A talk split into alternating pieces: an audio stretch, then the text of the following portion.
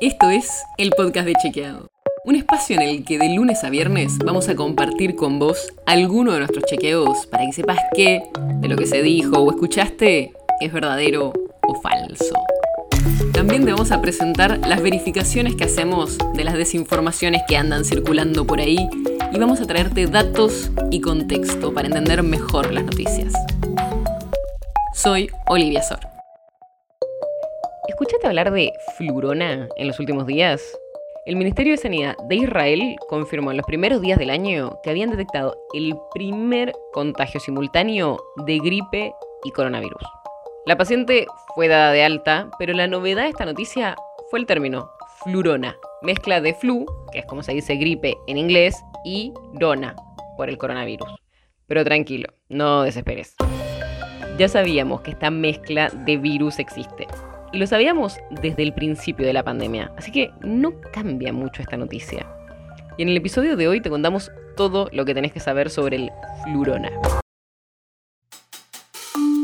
Para empezar, hay que aclarar que no es un nuevo virus, sino que esta persona que no estaba vacunada contra la gripe ni contra el coronavirus tuvo las dos infecciones.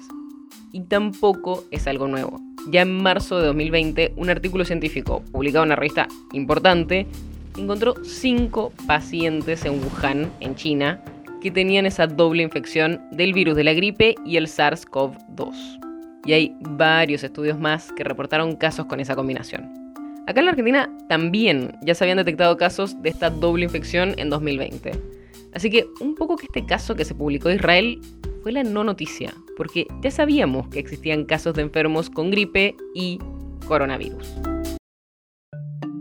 Hasta ahora no se sabe bien si esa doble infección puede generar síntomas más graves. Si bien son dos virus que se pueden potenciar dañando más el pulmón, un estudio que se hizo en Barcelona encontró que el curso de la enfermedad en los pacientes con flurona no fue diferente de otros casos de COVID-19. Lo importante es que ya existen las vacunas para estas dos enfermedades. Así que es fundamental que la población de riesgo que tiene que recibir la vacuna antigripal la reciba y todos los que tenemos que vacunarnos contra el coronavirus tenemos que ir a darnos las vacunas. Esa es la mejor manera de evitar que teniendo gripe, coronavirus, flurona o cualquier otra combinación de virus, la pasemos lo mejor posible. El podcast de Chequeado es un podcast original de Chequeado, producido en colaboración con Posta. Si tienes una idea, algún tema del que te gustaría que hablemos en un próximo episodio, escríbenos a podcast.chequeado.com. Y si te gustó este episodio, seguinos en Spotify o en tu app de podcast favorita y recomendanos a tus amigos. Si querés más información sobre esto o sobre otros temas, entra a chequeado.com o sumate a nuestras redes. Soy Olivia Sor.